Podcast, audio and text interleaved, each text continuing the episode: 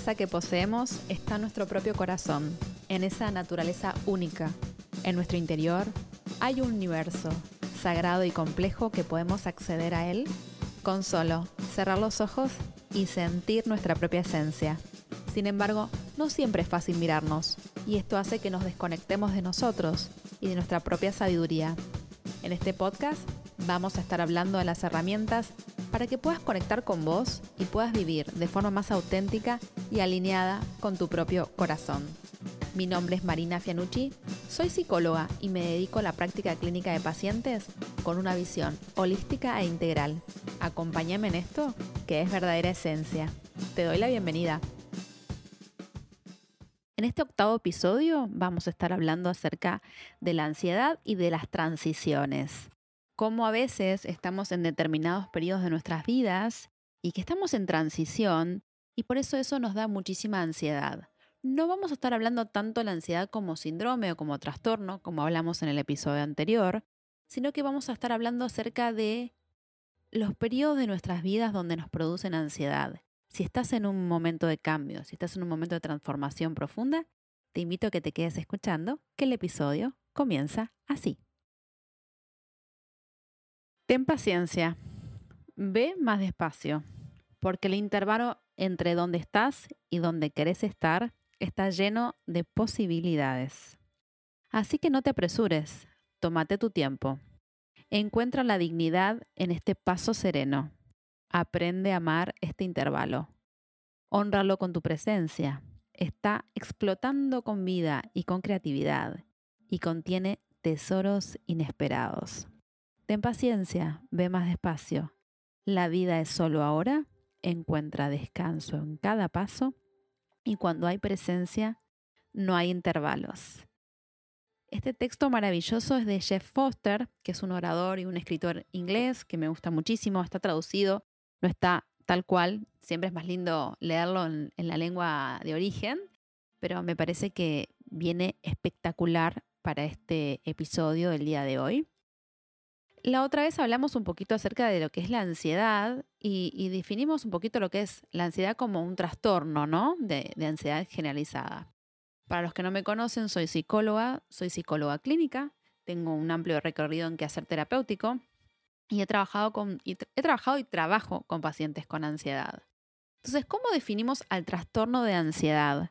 Como una preocupación por determinados asuntos que son a veces hasta desproporcionados en relación con el impacto de los acontecimientos, em, pensar demasiado los planes y las soluciones y todos los peores resultados posibles, percibir situaciones y acontecimientos como amenazantes, temperamento indeciso y miedo a tomar la decisión equivocada, incapacidad de dejar de lado u olvidar una preocupación, incapacidad para relajarse, sensación de nerviosismo, sensación de excitación o de estar al límite, dificultad para concentrarse o la sensación de tener la mente en blanco. Y tiene que ver con un conjunto de, síntomas físicos y psíquicos que padece la persona durante bastante tiempo y están muy relacionados con los pensamientos negativos y como yo les decía el otro día mm, en el episodio anterior, ¿no? Que a veces esto inhibe a la vida misma de la persona. La vida es como que la persona altera su ritmo de vida y altera su cotidianeidad en función de este trastorno de ansiedad. Pero la ansiedad, todos tenemos un poquito de ansiedad en nuestras vidas, siempre se presenta la ansiedad. La ansiedad también no siempre es un trastorno. A veces nos pasa que en determinados momentos de nuestras vidas estamos en periodos de transición y, y, queremos llegar a determinado lugar y no sabemos bien cómo hacerlo. Eh, yo creo que en esos momentos donde tenemos que, es muy, pero muy importante conectarnos con nosotros mismos y tenernos paciencia sobre todo tenernos muchísima paciencia y autocompasión, que es lo que estamos pidiendo a gritos, en definitiva, como, como sociedad, como, como humanidad. Hay un libro que me gusta muchísimo, que se llama Toma un café contigo mismo, que es de Walter Dressel, que es un, un médico uruguayo. Es muy lindo el libro, si lo quieren leer, léanlo, es que es, fabuloso. Y habla, en el capítulo 7, habla un poquito sobre este periodo de transición.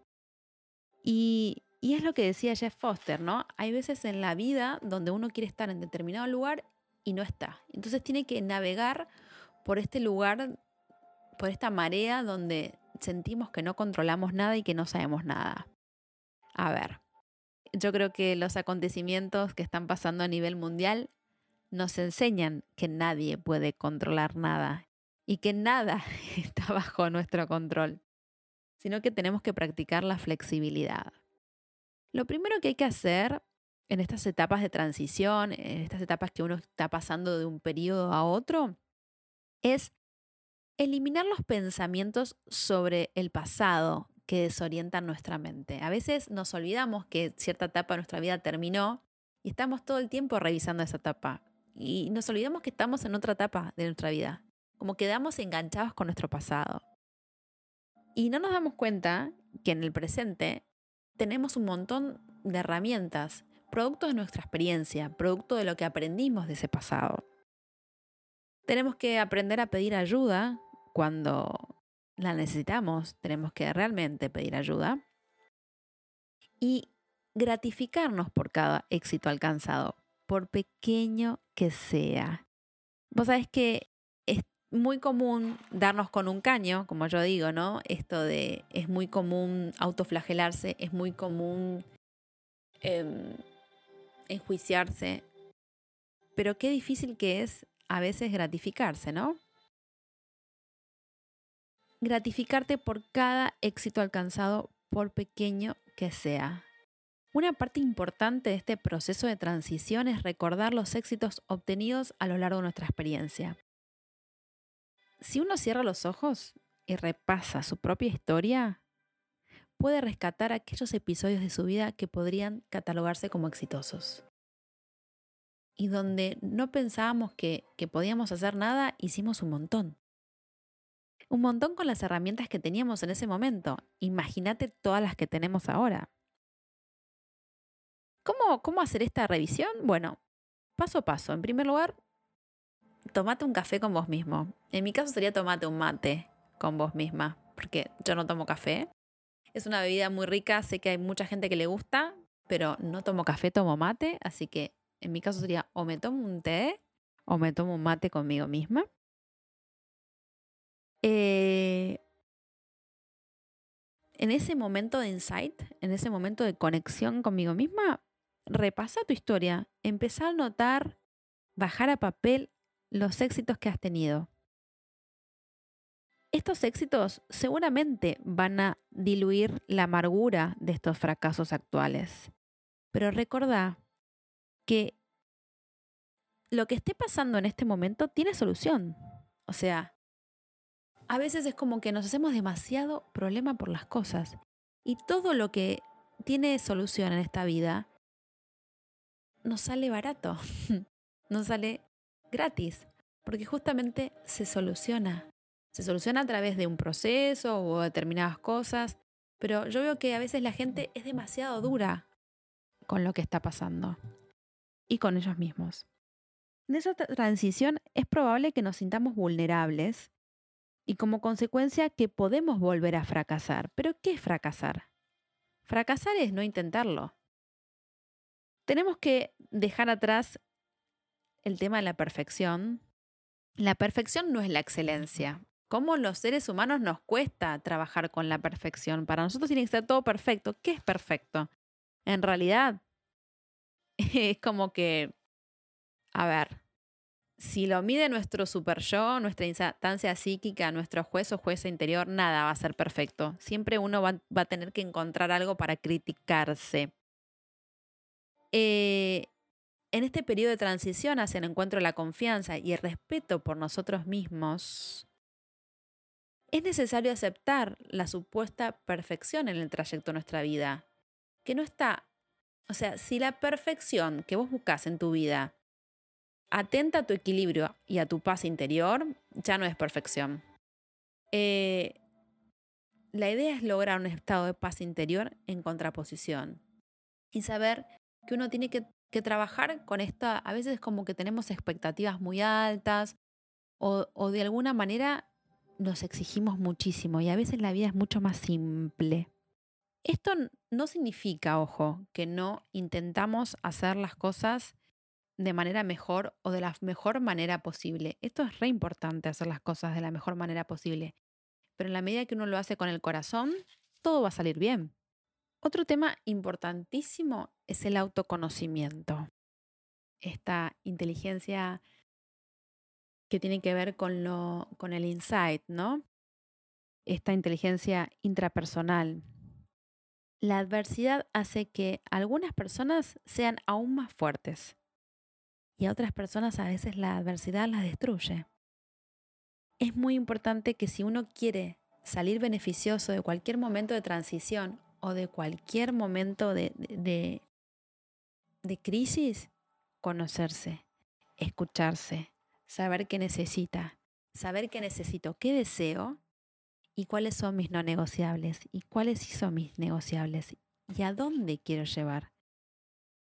Una vez que tengo en claro eso y que tengo en claro mi autoconocimiento, bueno, empezar a, cortar con el, con el espiral del estrés. Es muy importante cortar con el espiral del estrés. El estrés se ve todos los días en tener una vida agitada, en estar todo el tiempo disponible para todos y todos, en no dormir lo suficiente, en no comer lo, suficiente, en no ingerir comida eh, real, ¿no? Que nos alimente, que nos nutra. Como la vida es una sucesión constante de decisiones que tomar, si consumimos nuestra energía en uno o dos acontecimientos, rápidamente estaremos en desventaja de abordar los siguientes pasos. O sea, si yo estoy súper recontraestresada por algo en particular, difícilmente que pueda salir del periodo donde estoy. Lo más importante es, como te decía, tener el conocimiento de uno mismo, festejarse sus propios logros, revisar sus, sus éxitos y trabajar con el estrés. A veces el estar ocupado es una excusa todos tenemos asuntos pendientes que debemos determinar de, hacer, desde llamadas telefónicas, contestar WhatsApps, eh, mails, en este momento muchas Meets, muchos Zooms, o proyectos o trabajos por procesar. De hecho, en lugar de correr para quedarnos sin asuntos pendientes, deberíamos aprender a observar que tener asuntos pendientes es esencial para la planificación del presente y del futuro que estamos tratando de hacer en esta transición. Si yo empiezo a darme cuenta que está bien tener cosas pendientes, que las puedo bajar a papel, como yo digo bajar a papel porque me parece que es un ejercicio muy lindo, los puedes hacer también en forma digital, pero digo, en la medida que uno escribe y dice, bueno, tengo que hacer esto, tengo que hacer otra cosa, se va organizando en tu agenda, en tu cuaderno personal, te vas planificando tu día y uno no tiene que hacer todo todo el tiempo. Me pasa que algunas pacientes me cuentan que están muy frustradas o frustrados porque ese día no hicieron nada. Y cuando me empiezan a relatar su día, hicieron un montón de cosas. ¿Qué es no hacer nada? ¿Desde ¿Con qué varilla te estás midiendo esos logros? El presente es hoy. Y en la medida que nuestra paz mental esté equilibrada para vivir este momento presente, sin preocuparnos por mantener un equilibrio perfecto de algo que ya no es perfecto por definición. La vida es una sumatoria de vivencias tristes y alegres, de situaciones que nos provocan sonrisas y lágrimas. Y esto es apasionante. La vida es realmente un arco iris que incluye todos los colores, incluso, incluso el negro, el gris, el blanco, eh, el rosa, el fucsia. Todos los colores que quieras meter en tu arco iris van a estar porque la vida es eso, justamente es eso. Y hay que aprender a saber que hay momentos que pueden ser extremadamente frustrantes y hay momentos en donde son para festejar, para reír, pero si estamos tan quemados, eh, en referencia al, al, burnout, ¿no? Si estamos tan estresados, si no estamos viviendo el presente, difícilmente podamos disfrutar. Es como que al ser humano le es más fácil sufrir que evolucionar. Le es más fácil sufrir que disfrutar. Te cuento que en algún momento de tu vida vas a fracasar y estrepitosamente, ya sea con el trabajo, em, o te das cuenta que lo que estás haciendo no te gusta más, o que tu pareja no, no te sentís más cómodo con tu pareja, o, o tenés algún tipo de, lamentablemente, de una enfermedad que te puede enseñar a sanar también. Hay, una, hay un amplio abanico de males que nos pueden afectar.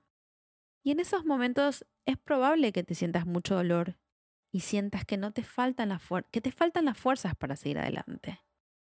Pero al final, casi siempre saldrás a flote. Tu éxito final dependerá de la aceptación de ese dolor y de ese momento. Si yo me amigo con lo que me está ocurriendo, si yo me hago amiga de esa situación y la empiezo a mirar, la empiezo a tratar, la empiezo a encarar y no huyo de mí, te puedo asegurar que vas a poder atravesarla mejor, vamos a poder atravesarla mejor. Al ser humano le cuesta muchísimo, muchísimo encontrarse con, consigo mismo. Ya lo decía Jung, el ser humano hace de todo, de todo para no encontrarse con uno mismo. Y por eso la ansiedad muchas veces viene a recordarnos de que nos tenemos que encontrar con nosotros mismos, de que es muy valioso para nosotros escucharnos, sentirnos y aceptar el momento que estamos viviendo, aun cuando ese momento no nos gusta. Te puedo asegurar que yo pasé por un montón de momentos que no me gustaban y que la humanidad y que todos vamos a pasar momentos que no nos gustan. Pero tenemos que ser pacientes, tenemos que ser tolerantes y tenemos que desarrollar una visión positiva de la vida y esperanzadora de la vida. Por eso te recomiendo que te tomes un café con vos misma, con vos mismo, que te tomes un té, que te tomes un mate, que busques momentos para estar con vos, para escucharte, para sentirte. Y si estás en un momento de transición, como dice Walter Dresser, esta es una etapa necesaria para volvernos hacia adentro, para prepararnos para el diálogo interno, para la autovaloración. En los momentos difíciles, las verdaderas respuestas a los problemas que nos aquejan están en nuestro más íntimo de nuestro ser. Está allí, lo tenemos nosotros. Opciones tenemos muchas. Todos tenemos muchísimas posibilidades. Solo tenemos que verlas y apreciarlas y llevarlas a la práctica. Ahora sí, ¿vos me acompañás?